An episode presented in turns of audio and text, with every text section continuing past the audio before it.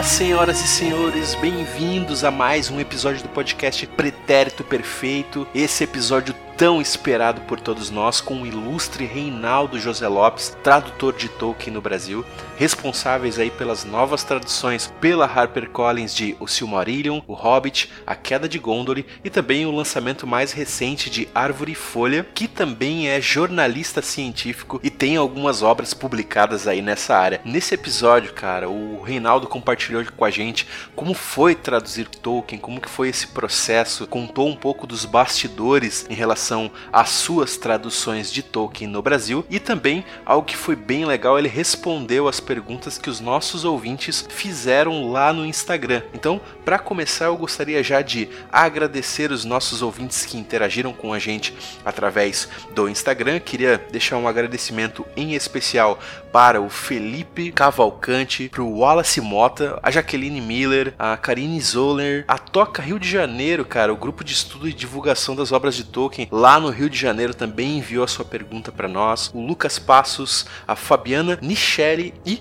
Rômulo Expedito. Muito obrigado, pessoal, pelas suas perguntas, pela participação e interação de vocês com a gente lá.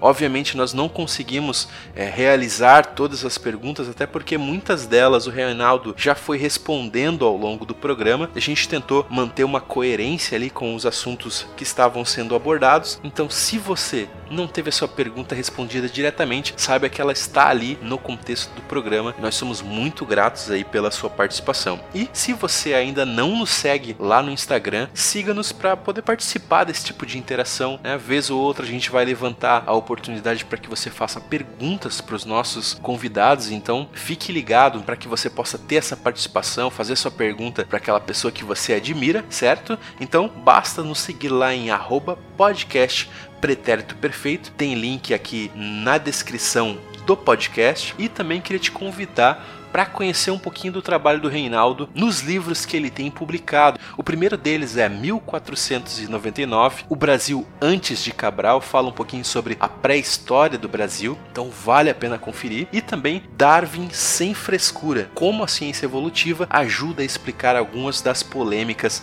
da atualidade. Para todas essas obras tem link aqui na descrição do episódio, se você quiser dar uma conferidinha, abre aí a descrição, o link vai estar tá lá para que você possa acessar essas obras diretamente. Outra indicação que eu quero fazer é para você que está relendo as obras de Tolkien aí nas novas versões da HarperCollins. Tem um podcast sensacional que faz os comentários dos livros do Hobbit e de O Senhor dos Anéis, capítulo a capítulo, cara. É como se você estivesse batendo um papo entre amigos, ouvindo, né, e discutindo ali o contexto de cada capítulo. Eu mesmo reli o Hobbit, né, nas novas versões da HarperCollins e também a Sociedade do Anel acompanhando o trabalho desses caras. Eles têm feito um trabalho incrível que é o podcast Tumba do Balim. Então, se você tem interesse, né, se você está aí relendo essas obras, está com aquela carência de que, poxa, não tem mais ninguém lendo, eu queria conversar um pouco sobre o Senhor dos Anéis, sobre o Hobbit, mas não tem nenhum amigo meu lendo, cara, eu sugiro que você vá lá conferir o trabalho desses caras, que tá realmente impecável, cara. É divertidíssimo e vale muito a pena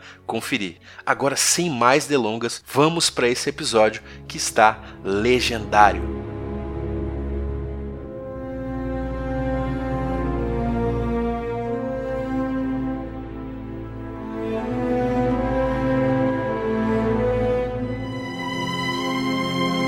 Reinaldo, bem-vindo ao podcast Pretérito Perfeito.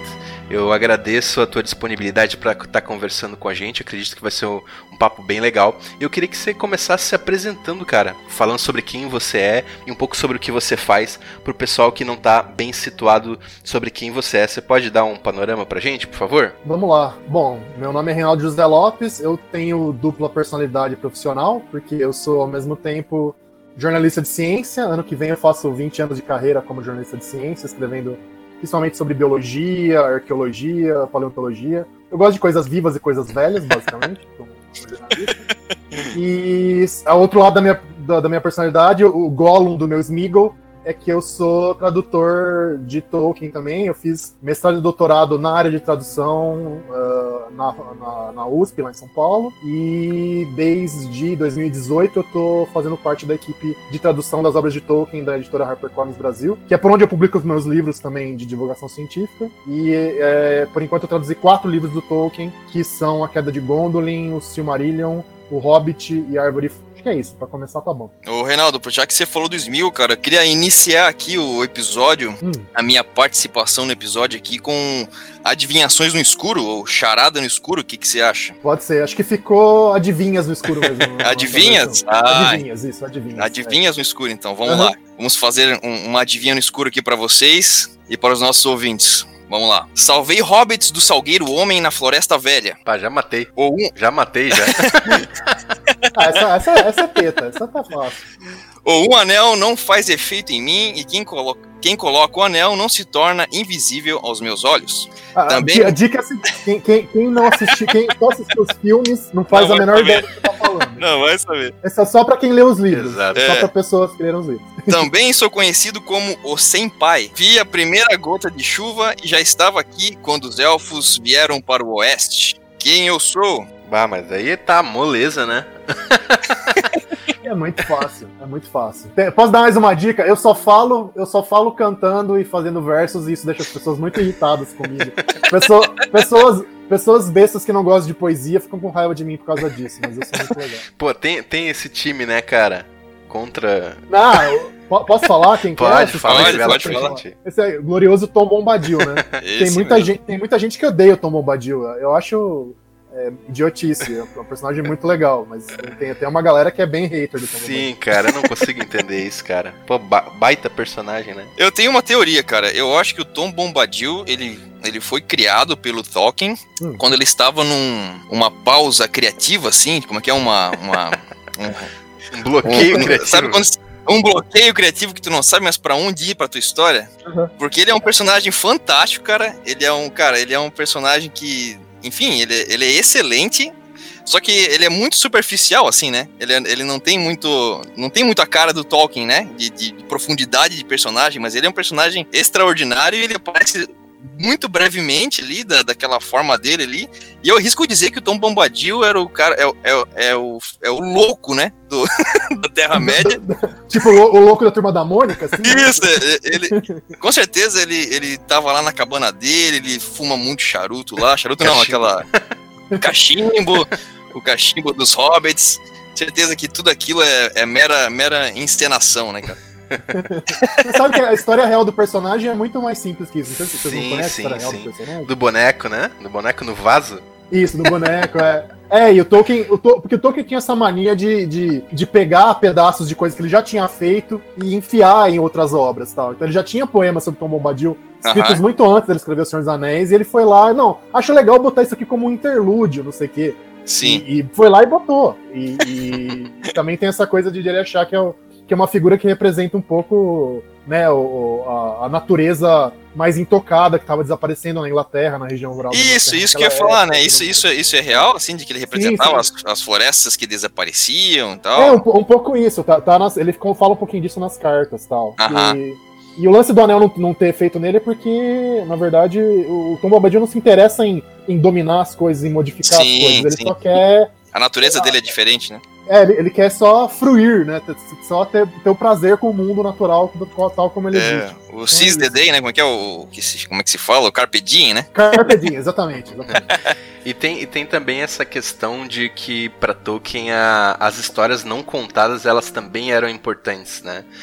Ah, sim, com certeza. E, e, e, todo esse mistério em torno do personagem talvez é algo que dê tanto destaque assim para ele. Porque a gente não vê a galera reclamando tanto, por exemplo, daqueles, daqueles povos é, selvagens lá que os Orohiri encontram.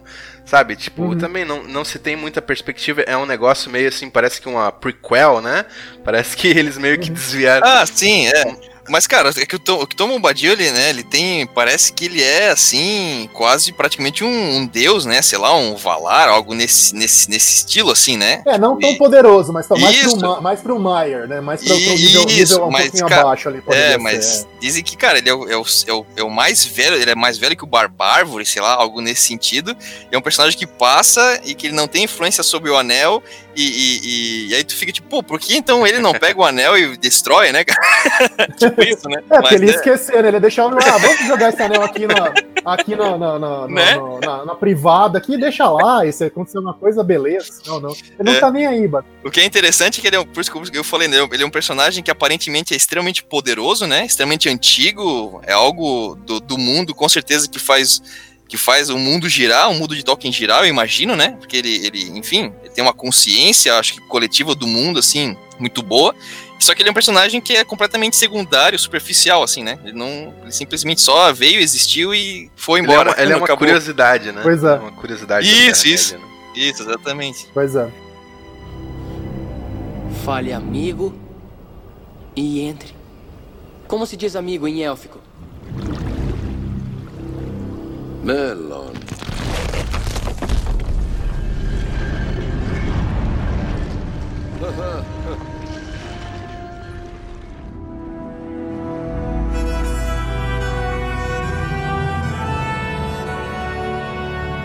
Renato, os últimos três anos é, eles foram bastante marcantes, né, no que diz respeito aí à, à, obra de Tolkien, com principalmente com os lançamentos dos três grandes contos, né, que fecham aí os três principais contos ali do Silmarillion, as últimas edições que o Christopher Tolkien fez em vida, né, tanto que esse também é um grande marco, né, o falecimento e a morte do Christopher Tolkien ainda nesse ano, né. E no Brasil, para quem é fã de Tolkien, a gente tem tido essa enxurrada, né, essa abundância de conteúdo para poder usufruir. E a gente sabe que nem sempre foi assim, né? Por muito tempo as obras em português elas foram bastante escassas e eu queria entender um pouquinho da tua jornada, assim, é, em contato com o Tolkien, né? Como que você teve contato com as obras? Como é que foi essa, essa tua jornada até você se tornar um membro, né? do conselho de tradução é, das novas versões aí que a HarperCollins está trazendo. Beleza. Você quer, quer a versão O Senhor dos Anéis de mil páginas? você quer a versão O Hobbit, só com, só com 300? O que, que você prefere? Pode ser a versão do Hobbit, cara. E se for em prosa. Tá, tá bom. É... Bom, eu, eu, fiquei sabendo da existência do Tolkien quando eu era adolescente, devia ter uns 13, 14 anos. Jogando RPG, obviamente, claro. como muita gente, né? É, tinha uma menção lá ao Merry e ao Pippin, que tinham virado personagens de 100 pontos no final do Senhor dos Anéis. Falei, nossa, mas o que é isso? E várias outras menções do Senhor dos Anéis nos livros de RPG que eu, que eu via e fiquei muito curioso. Na época, acho que não existia, devia ser 91, quer dizer que foi antes do lançamento da, da versão da Martins Fontes. Uhum. É, e aí depois eu fui. Mas eu fui ler primeiro um livro do Tolkien. O primeiro foi O Silmarillion, quando eu tava no primeiro ano de faculdade, é, em inglês direto, um veterano meu me, me emprestou. É, e eu gamei de cara, assim, no Silmarillion. É, fiquei impressionado com a linguagem mesmo do Tolkien, com a, a sutileza, com o tom épico, com o tom arcaico do Silmarillion. Até hoje é o meu livro preferido, o livro da minha vida, assim. E aí eu comecei a entrar em contato com os grupos é, de Tolkien que já estavam aparecendo na internet. Naquela época a internet movida a lenha, né? Tinha que usar óleo de isso de bacalhau para fazer a engrenagem, coisar, aquela coisa, né? Fiz muitos amigos desse jeito. A gente chegou a criar um site que ainda, ainda hoje existe, que é a Valinor, é, sobre as obras do Tolkien. É, e comecei, depois que eu me formei na graduação como jornalista, fui trabalhar e ao mesmo tempo resolvi fazer paralelamente a parte acadêmica focando no Tolkien e tive a grande sorte de ser aceito como orientando pela Lenita Esteves, que é a tradutora do Senhor dos Anéis. Fantástica, manja muito de tradução e muito gente fina, uma fofa, adora a Lenita. Acabou me orientando no mestrado e doutorado. Eu trabalhei um pouco com tradução, é, não só na parte acadêmica, como na parte jornalística, porque Sim como eu trabalho com ciência, tem muita coisa que vem em inglês e outras línguas que a gente tinha que traduzir ou adaptar para o português, então isso me deu uma certa tarimba. Aí eu consegui finalmente uh, traduzir uh, profissionalmente Tolkien, uh, graças ao fato de eu ter lançado meus livros de divulgação científica pela HarperCollins Brasil.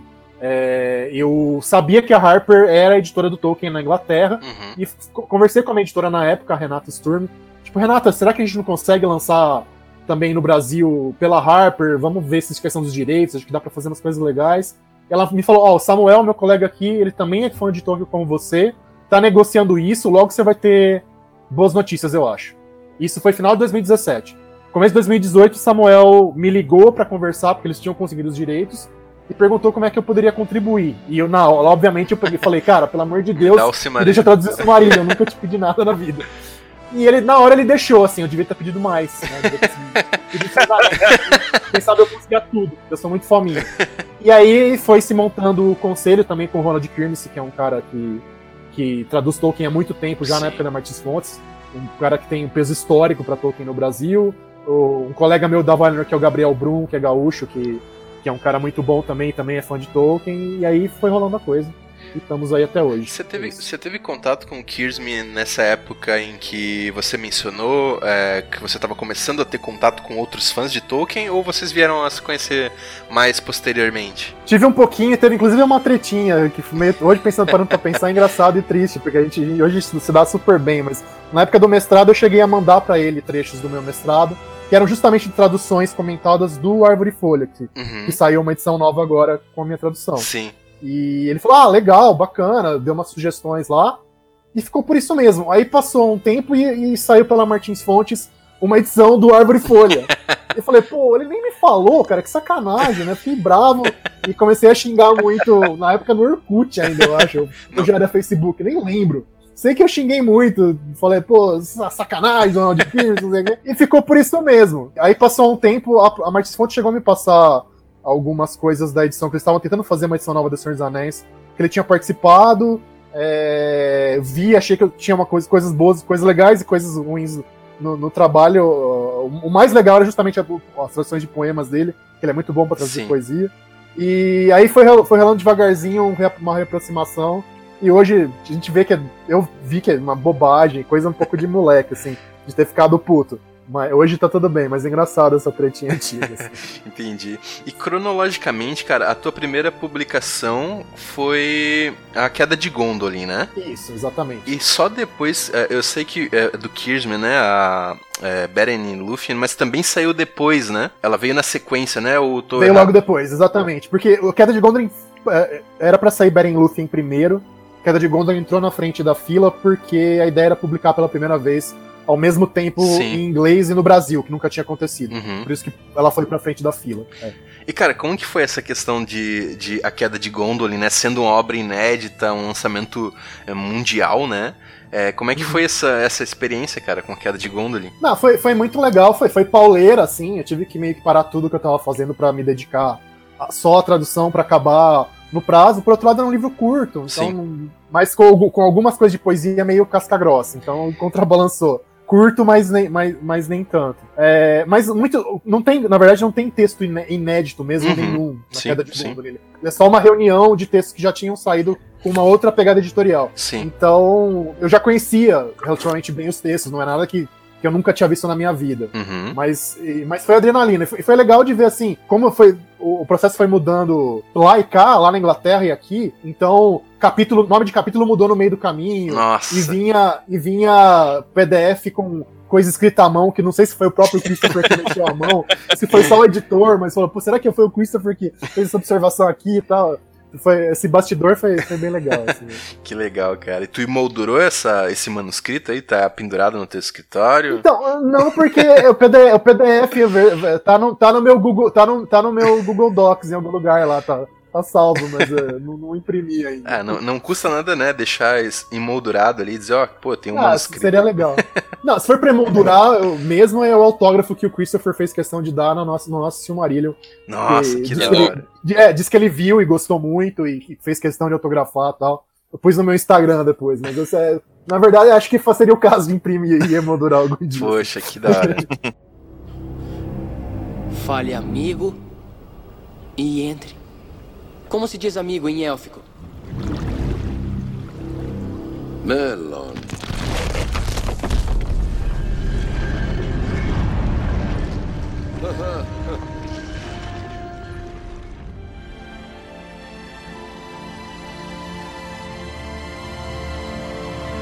Reinaldo, o que é tradução propriamente dito, cara? Como você define o processo de tradução de uma obra? Pois é, pergunta complicada, né, bicho? Porque ao mesmo tempo é um negócio super simples, super. Tá, tradução passar de uma língua para outra, né? mas, mas Sim. envolve uma série de complexidades que são meio, meio curiosas às vezes. Eu acho que não tem, um- não tem um modelo único para tradução, depende um pouco da obra, do que, que você quer fazer editorialmente com aquela tradução. No meu caso, pensando, pensando em Tolkien, quando eu pego um texto do Tolkien, a a minha, a minha intenção é trazer para o português o máximo possível de características literárias e formais daquele texto. Eu quero que um texto do Tolkien em português soe o mais próximo possível de um texto do Tolkien em inglês, em especial na forma, vocabulário, na- na- no, no estilão, o jeitão dele de arrumar as frases, Sim. de tudo. Isso pra mim é o principal. Isso tem muito a ver com as linhas teóricas, né, que existem quando a gente fala sobre tradução, né? Traduções que procuram fazer com que o país onde, como é que se chama o país que, que vai receber, né, essa É, tradução? fala- a gente fala língua de, língua de partida, que é original, língua de chegada, que Isso. é- Então É, existe, é, existe essa, essa linha teori- a teo- teórica de que é, o país da linha de chegada precisa compreender né, a obra e, e tentar traduzir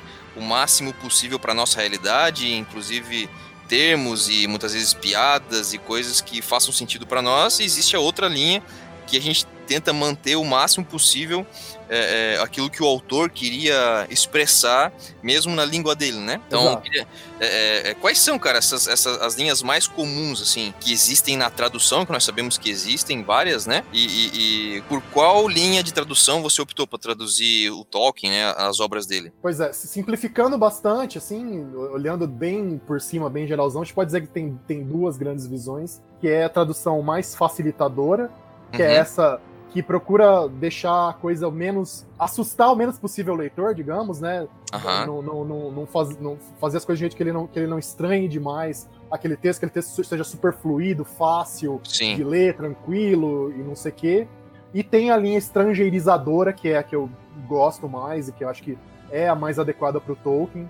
Que era um Uhum. cara que fez questão de, de usar muitas vezes uma linguagem que não era padrão do inglês da época dele, mas uma linguagem que era mais antiga, é, mais arcaica, mais cheia de Uhum. inversões e de, e de brincadeiras formais com, com a língua que, que imitam coisas mais antigas. Sim. É, então tentar, tentar, tentar fazer isso e às vezes esticando um pouco a corda mesmo, forçando um pouco a barra, no sentido de, de, de mostrar exatamente é, como ele construiu a frase em inglês, se tem alguma possibilidade, mesmo que remota, de fazer isso em português, ou, ou às vezes, mesmo que algo que realmente não existe em português, de, repente vale a pena tentar em português aquilo que ele tentou em inglês Sim. e, e assim por diante. Que eu sei que é uma coisa que muita gente às vezes estranha, não gosta, dá umas tretinhas, mas estamos aí pra apanhar, né? A vida é, É, vida é muitos- porrada mesmo. É, muitos, muitos textos, muitos textos até do Silmarillion era, é, era estranho de se ler até para a língua original, né? Sim, é, o- é o muitas- que muita muitas- gente que é, que é falante nativo do inglês fala, Muitas fala também. Assim. é, muitas é, inversões ali, né, do estilo de gramatical, né, inversões de, de palavras, enfim, que, que pro português, como você falou na, na, na uma tradução mais facilitadora, isso talvez para nós viria diferente, né, viria, não viria com essa estranheza como eram para os ingleses, né, mas Uhum. viria para nós como algo comum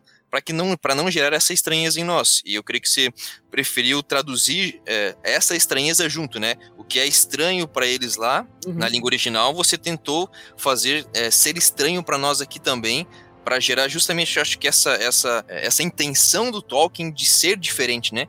De ter Uhum. uma linguagem diferente. Falando propriamente do Silmarillion, né? De, de como é para ser um, um, um texto mais antigo, né? Um, um texto que fala sobre a criação do mundo, né? É, coisas que são que estão lá atrás, no- em tempos remotos. Eu acho que ele faz isso justamente para realmente ser diferente da literatura e dos escritos, da forma de se falar do inglês moderno, digamos assim, o contemporâneo na época dele, né?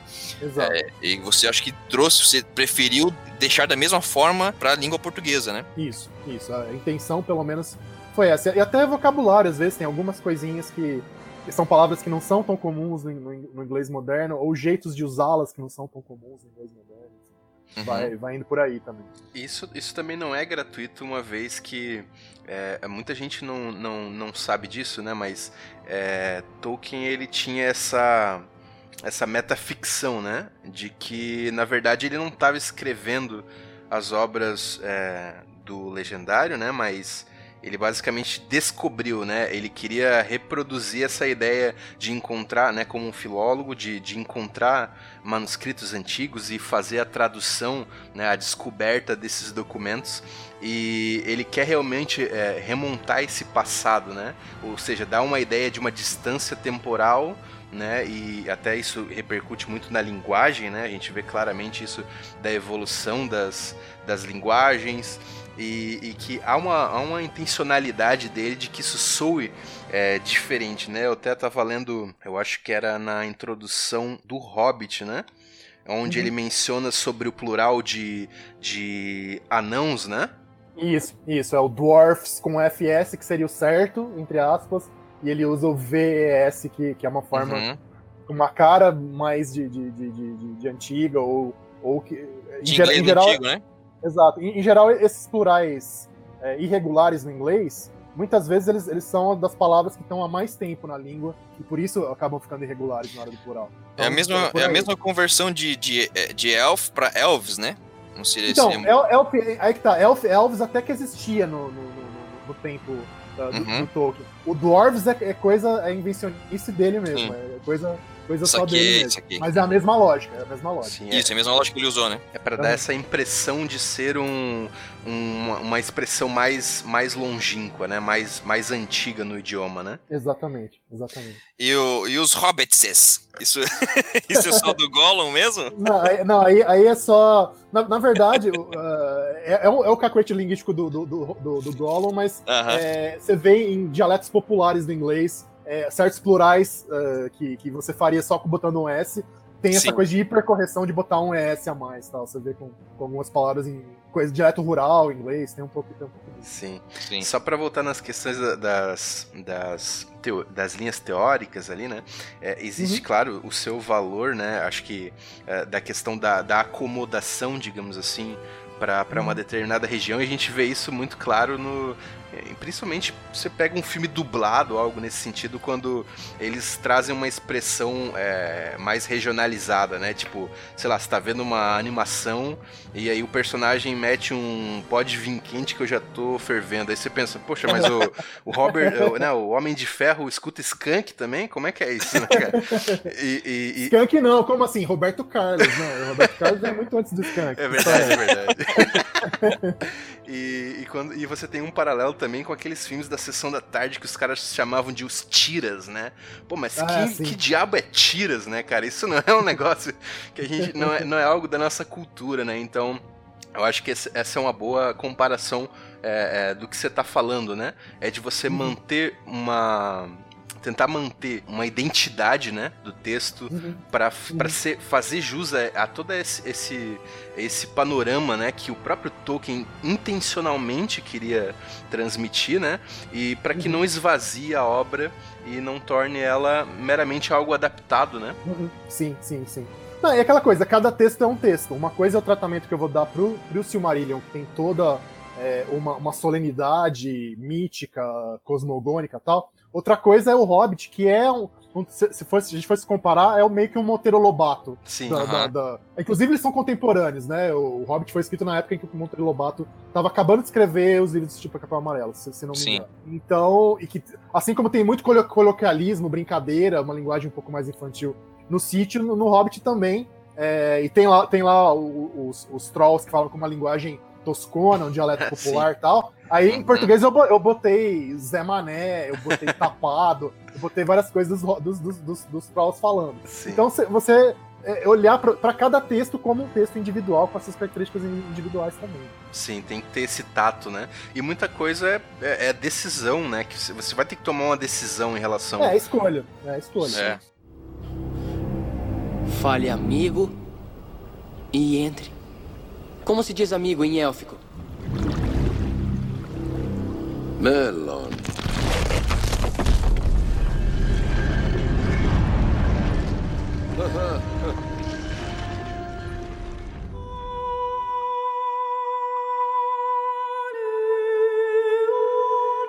Você menciona lá na tua nota de tradução de O Silmarillion que é, é inegável né, a influência bíblica e do cristianismo medieval também, é, na, nessa obra em específico, né? E você menciona que você, você acaba utilizando algumas boas traduções bíblicas como referência, né, é, para esse teu trabalho de tradução de, de O Silmarillion, por causa dessa uhum. questão é, de uma linguagem mais arcaica e até dessa teogonia, né, uhum, é, uhum. em relação a que, que, que, ressoa muito do cristianismo do Tolkien, né? Eu queria saber um pouquinho como é que foi esse processo, cara, né? Como é que você é, fez uso é, dessas traduções e também se você utilizou outros recursos, né? E que outros recursos seriam esses? Nesse caso, é, é, um pouco do meu, do meu ouvido, digamos, bíblico, que eu tive a sorte de ser leitor da Bíblia, embora eu seja católico, né? Essa religião que o pessoal fala. Não, a Bíblia, a gente deixa a Bíblia na mão dos profissionais, né? No católico tem essa maneira de, de, não, de não ler muito a Bíblia. Mas no meu caso, graças a Deus, eu sempre tive bastante contato, desde Bíblia em quadrinhos de, de criança pequena, uhum. até as, coi as coisas mais mais para adulto, mais, mais sérias. Então, eu, eu, e como Tolkien era católico também, eu tentei pensar nas diferentes traduções da, bíblicas católicas que eu, que eu conheço, né? Então, Sim. coisas como a Bíblia Ave Maria, que é muito clássica para quem é católico no Brasil, desde uhum. a época da, da, minha mãe moça, ela tinha, e, e, ainda tem lá em casa, na casa dela, um exemplar. Co e coisas mais recentes, como a Bíblia de Jerusalém, que é uma Perfeito. referência até Legal. acadêmica, com muitos comentários Sim. e tal.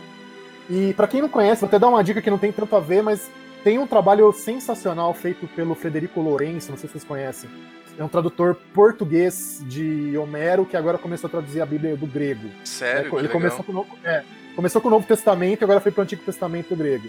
E ele faz um trabalho fantástico de aproximar muito realmente a tradução da linguagem do grego original. Uhum. E, é um cara que eu já entrevistei algumas vezes e, e me inspiro muito nele, assim, para mas não tão radical, porque ele realmente é radical. Se, eu, se o pessoal achou meu sobrinho radical, é porque você não vira o que ele faz. Porque realmente o cara vai, o cara vai sem vaselina, assim.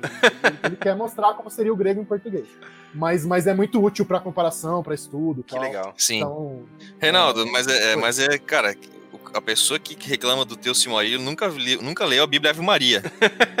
Pois, é, pois é. Ou pois é. Almeida, é. né? Almeida. É, é, é, pois é, Almeida. Almeida Caraca. eu comecei a ter contato mais, mais tarde na vida, mas tem muita coisa Sim. legal no Almeida também. Meu, é, é muito. É, é bem mais. É, tem bem mais do arcadismo do que no, na tua tradução do Silmarillion, eu acho, né? Eu creio. É, é e é bem lá, mais difícil de compreender. Tem, tem algumas birras aí que tem a ver mais às vezes com a nomenclatura, a velha rola dos orcs e dos, dos gobelins. E aí o pessoal acha que porque teve, tem orc gobelin, então tá tudo ruim. E é tudo feito no Google Translator e é uma porcaria. Mas, mas é uma minoria, é uma minoria. Mas é que o, o texto bíblico também, acho que eu, eu entendi o que, que, tu quis dizer, Walter, mas ele, acho é. que ele também tem outros elementos que, que, acabam, é, que acabam potencializando isso, que também é uma distância cultural, né? Então, ou isso, seja, isso, é, é, um, é um texto oriental, né? Em, em, geral, a gente tem toda essa, tanto a distância cultural quanto temporal também, né? O que acaba é, dificultando um pouco a leitura, né? Sim. Não, uma, nessa coisa da cultura, é, foi muito, muito legal se lembrar, porque o que, que, você vê no Tolkien também, que, que tem a ver com a linguagem bíblica, é a linguagem muito concreta. Uhum. Né? A Bíblia também, as, as, metáforas são muito físicas. Eu, eu, eu, eu, sofri críticas por falar, por traduzir é, fell, fell upon their faces com caíram sim. sobre suas faces, sobre seus sim, rostos. Sim. Ah, não, tinha que ser prostrar. Mas não, as, as, as, as descrições, os verbos bíblicos são essa coisa realmente de, de, descrever concretamente o movimento do, do, corpo e do rosto. Sim. E, e, você vê em várias outras coisas do Tolkien que é, que é isso, de, de, de, partir sempre do concreto. Sim, sim. É, isso. sim. O, o, hebreu tem muito isso, né, cara, de, isso, de, de, de, ser descritivo, né, algo quase fisiológico, né. Depois no Novo Testamento, por causa do helenismo, tu até tem é, algo mais, mais metafórico, digamos assim, né.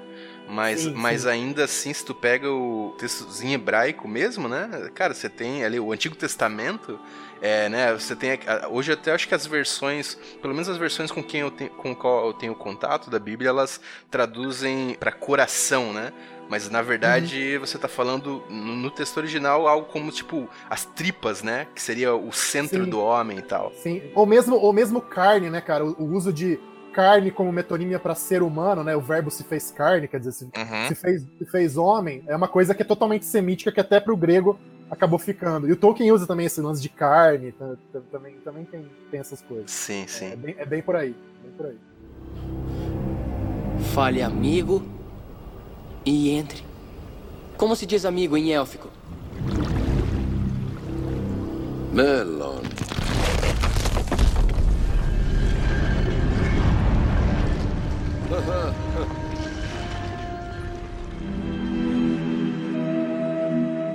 que outras ferramentas elas compõem aí a, né, o kit do tradutor em si, né? Fala um pouquinho pra gente o que, que você utilizou aí, que outras ferramentas te acompanharam durante esse processo de tradução. Então, eu sou muito low-tech, alguns colegas da área até eh, brincaram um pouco que eu tô, que eu tô fazendo as coisas muito no braço, assim, tal. Mas, mas eu, eu, sou, eu, sou muito old school nesse, nesse ponto. O que eu faço é, é meio ridículo, assim, eu deixo, eu divido a minha a tela do meu laptop em duas metades, né? Deixo numa metade o meu arquivo de Word, na outra metade o PDF do livro que eu estou trabalhando é, e fico mexendo o olho de um lado para outro. Uh, eu deixo, costumo deixar aberta uma aba do dicionário Ruais, que é muito bom porque ele tem informações etimológicas e de uhum. data de, de, origem da palavra muito precisas. Então eu fiz questão de, de não, não usar quase nenhuma palavra que tivesse entrado na língua depois do século XVI, XVII assim, conseguia no geral, no, no caso do Silmarillion. Uhum. É, e uso uma ferramenta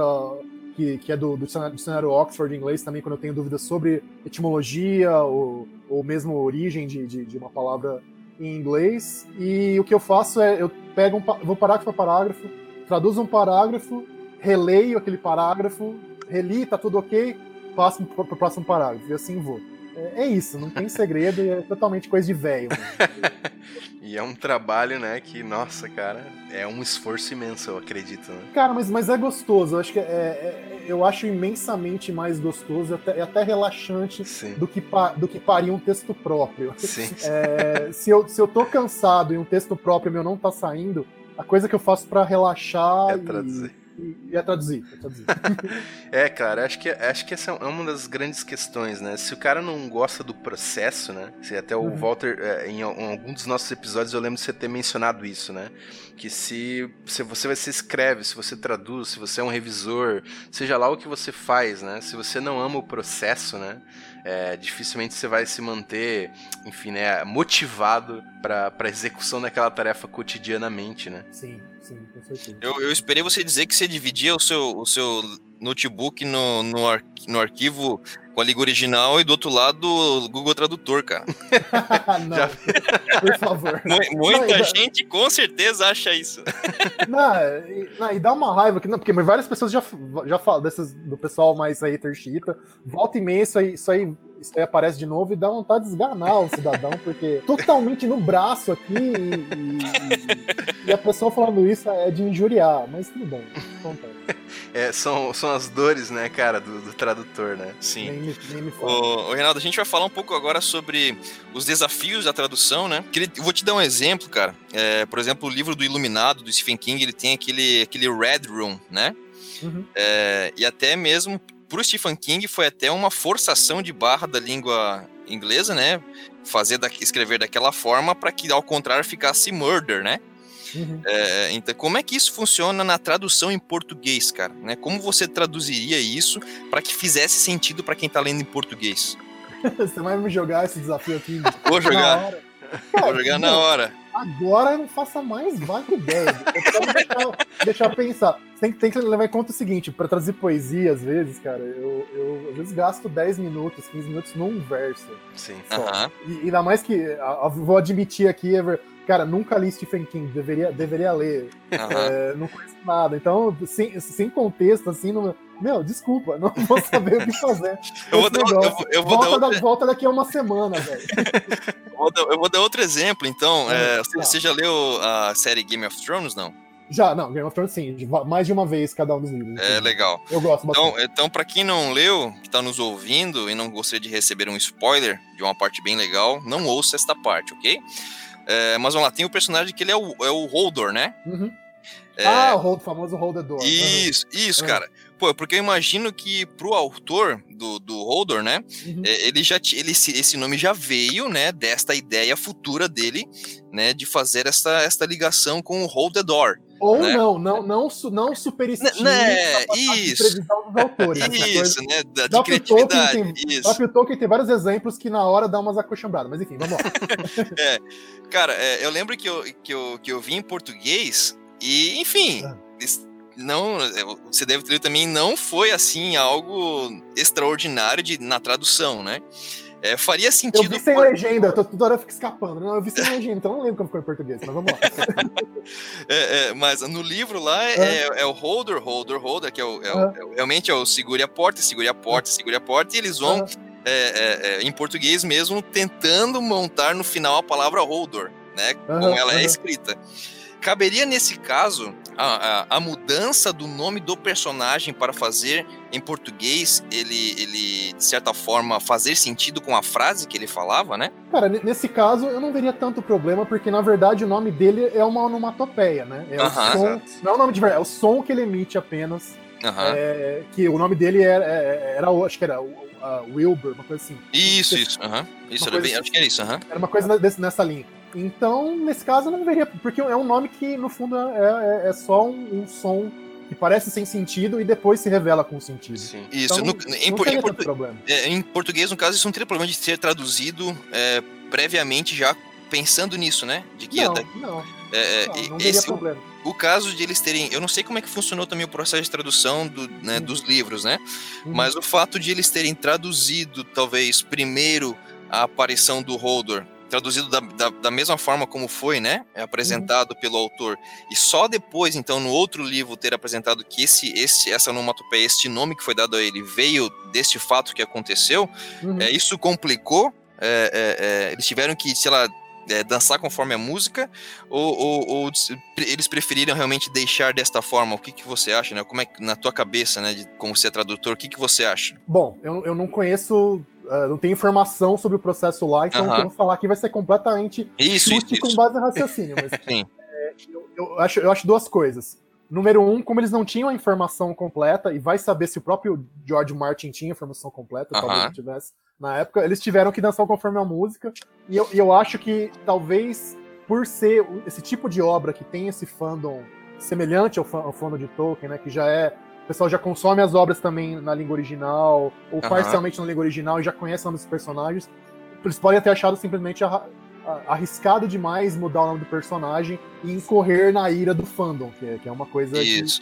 que Até volta ia- e meia acontece. Tem tudo É, isso eu até ia também. perguntar, né? Até ia perguntar se caso novas versões, novas traduções saíssem da obra dele, né? Se isso caberia, com certeza isso ia gerar essa, esses xiitas, né? Da, Estranhamento, né? Aham. esse estranhamento de pô, mudar o nome do personagem, né? Mas, mas justamente fizeram para fazer sentido, que eu creio que, que mais ou menos é o que você fez com as suas traduções, né? Algumas coisas você mudou, Uhum. né?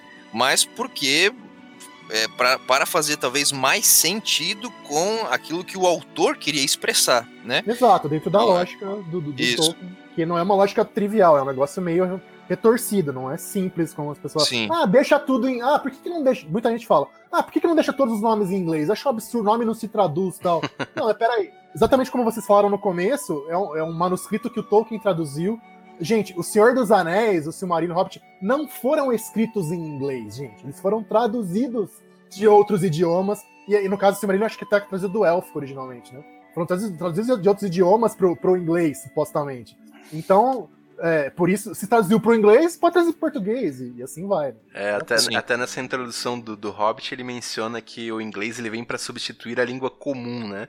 Que se eu não me Uhum. engano era o Westron, né? Que era a Westron, língua- isso, isso. É, Isso. mas essa questão, é isso- acho que isso isso isso está diretamente. é, você trouxe o exemplo de Game of Thrones, mas isso está permeado em Tolkien também, até por causa dessa visão dele é, como, como cristão de que as coisas elas nascem a partir do, elas são criadas a partir do verbo, né, da palavra. Uhum.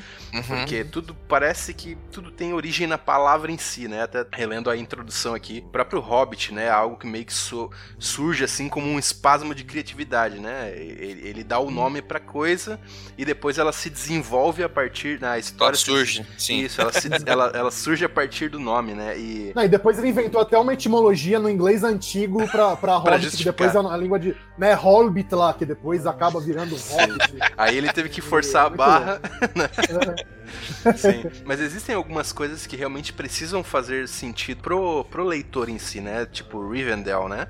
Que aqui é uhum, é traduzido uhum. como Valfenda, né? Ou seja, Valfenda. Um, uma uhum. fenda no vale. Vale, da, o Vale da Fenda, isso. É, isso. É. Ou uh, o sobrenome é, Hobbit. Como é que o foi traduzido? Bolseiro. Não, não, não, não, não, não, do, não do Bilbo. O ah. Justa Correia, cara. Justa, Justa Correia é ótimo. Acho, acho uma, cara, uma sacada sensacional. Não, porque sim o sentido tá certinho e parece um sobrenome de verdade em português, quer dizer. Exato, cara. É muito bem, é muito bem acomodado no, no, nosso idioma, né, cara? Soa muito como, como um nome em português mesmo, como um sobrenome em português, né?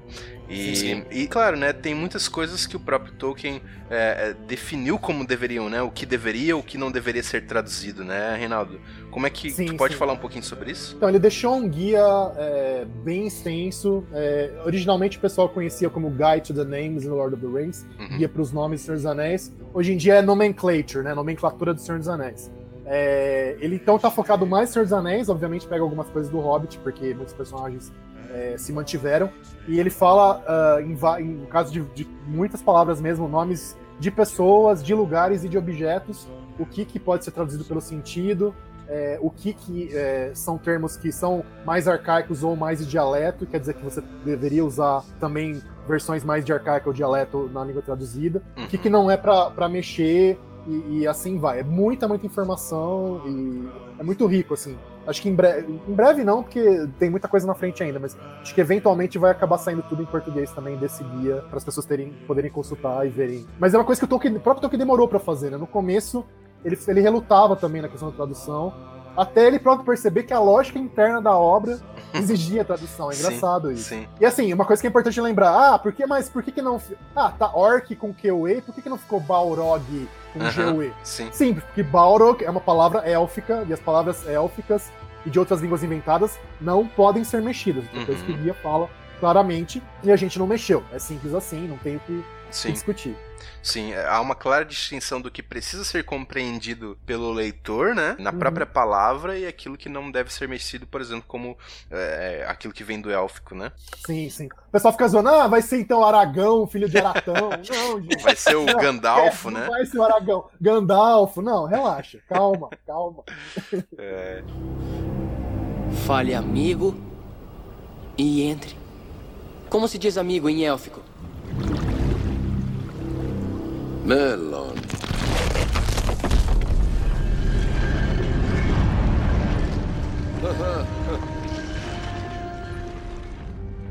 Far over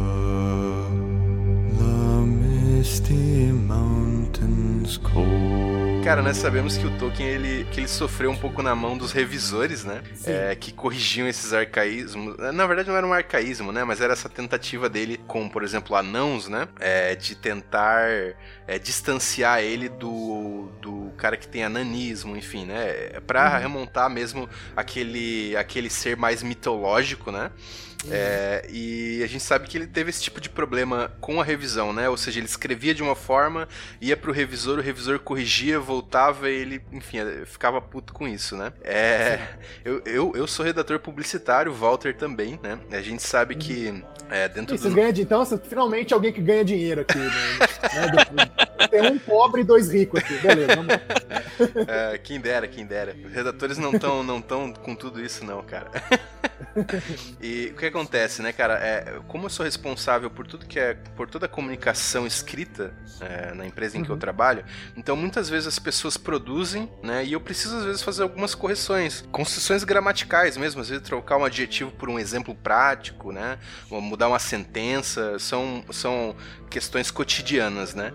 É, eu queria saber um pouco como que é essa relação e como é que foi para as traduções de Tolkien que você participou, como é que era essa relação tua com os revisores, né? Se vocês tinham algum algum tipo de material compartilhado, ou seja, tipo, olha, não mexa nisso aqui, isso aqui é intencional. Como é que é essa relação da tradução com o revisor? É, eu posso dizer que eu tive uma sorte tremenda, porque todos os revisores estão participando, estão trabalhando de maneira muito estreita, muito próxima com o conselho, alguns são membros do próprio conselho de tradução, é, e todo mundo é tão doido por Tolkien quanto eu. Só tem uma galera que conhece muito bem a obra e que é muito fã da obra. Então isso já é um primeiro passo para ficar muito bem azeitado.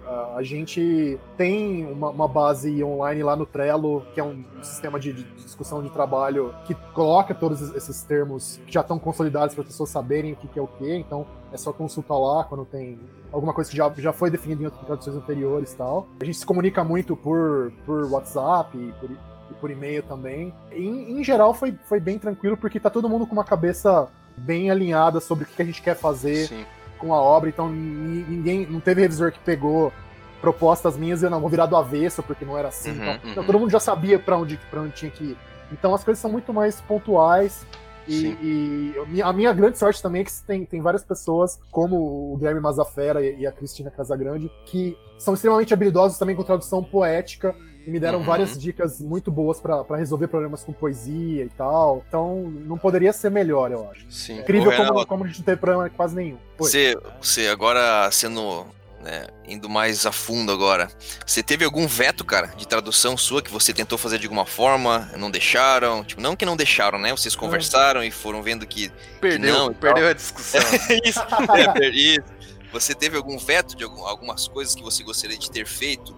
Que você, enfim, foi impossibilitado de fazer, sei lá, por uma, um, número, um número maior de votos, assim? Por exemplo, tem dois exemplos que dá para citar. Por incrível que pareça, todo mundo acha que o culpado pelos orcs com que eu e sou eu, né? E, porque eu que dou mais a cara, a cara tapa para defender nossas escolhas tá, e tal. Mas, tá, tá o teu nome lá, teu nome é, tá o tradutor, tá o teu nome, cara. Não, tá, mas é a, a, escolha do termo foi coletiva. Eu, eu fui voto vencido. Eu, eu, eu já antevia o tamanho do, do tsunami de churume que ia vir por causa de orc. e, e eu, eu falei, não, vamos, eu queria, eu, eu queria que mantivesse com com C, não por não, não achar a escolha errada. A escolha tá certíssima, mas eu não queria dor de cabeça, sinceramente. mas, mas acabei sendo voto vencido. Tudo acontece. É, mas coisa que eu queria fazer mesmo e não deu, eu queria transformar o nome da espada do Bilbo de ferroada para ferrão. Porque tem a passagem. Pois é, porque tem a passagem que ele fala que ele, que ele é a mosquinha, que tá usando o ferrão e tal. E, uhum. Então o, o inseto ele, ele, usa o ferrão pra, pra coisar. É um objeto físico do corpo do, inseto, eu achava que fazia mais sentido. Mas como ferroada tá muito na cabeça das pessoas já, e já, já com, com a experiência das tretas anteriores, o pessoal falou, não, tudo bem, vai, deixa, melhor não. Pra quê, né? Mais uma, não, deixa quieto. Mas tudo bem. Acontece. Vamos evitar também o Também não tá errado, também tá, tá certo. Fale amigo e entre. Como se diz amigo em élfico? Melon.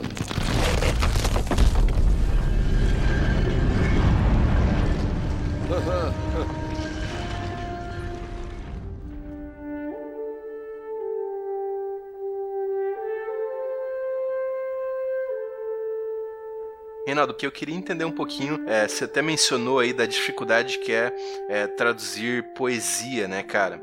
Eu sei que o Tolkien ele tem um, um, uma tara assim pela aliteração, né? Uhum. E, e eu acredito que isso também deva impactar e dificultar bastante o trabalho de tradução para que você mantenha, enfim, uma rima, né, uma métrica. Até porque, se eu não me engano, as, as versões em português lusitana, elas foram só uma tradução corrida, né, uma tradução direta, né?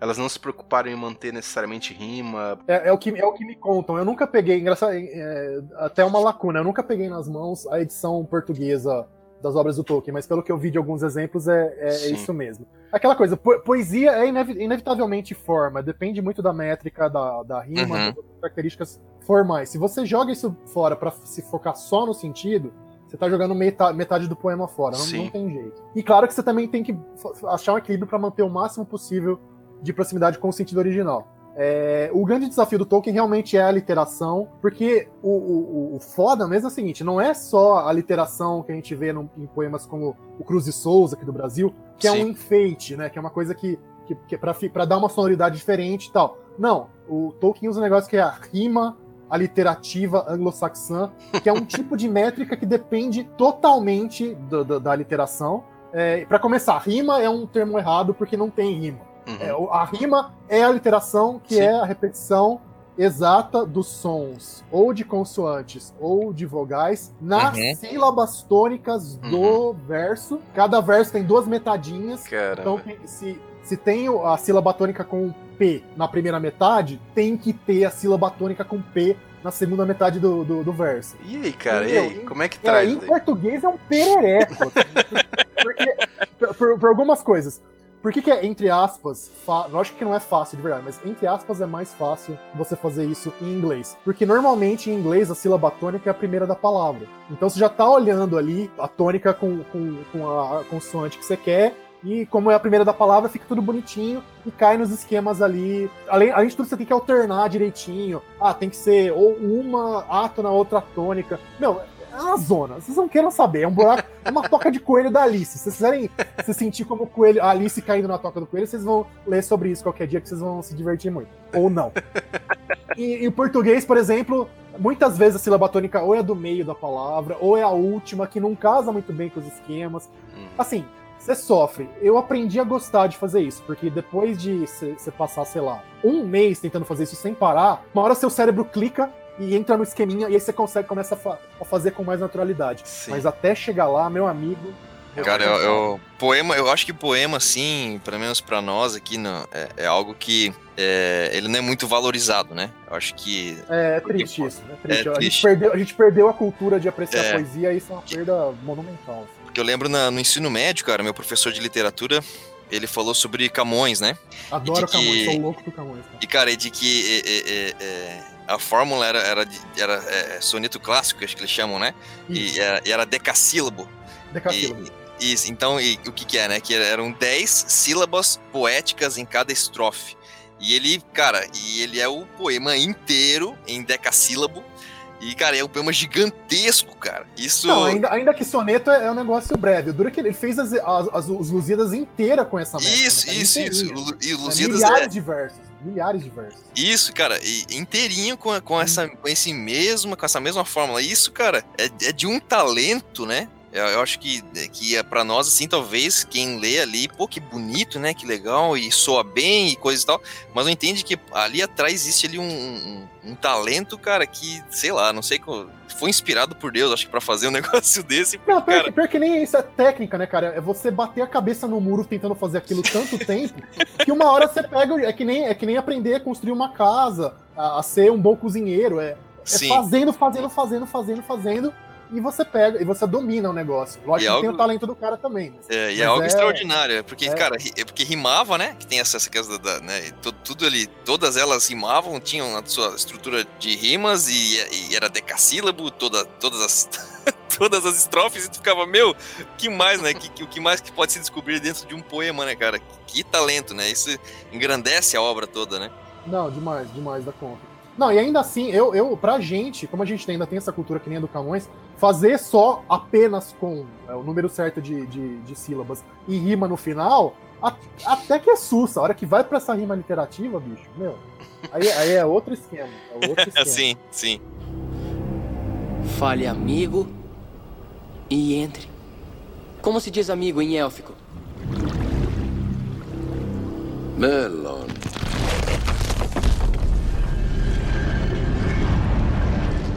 Ô,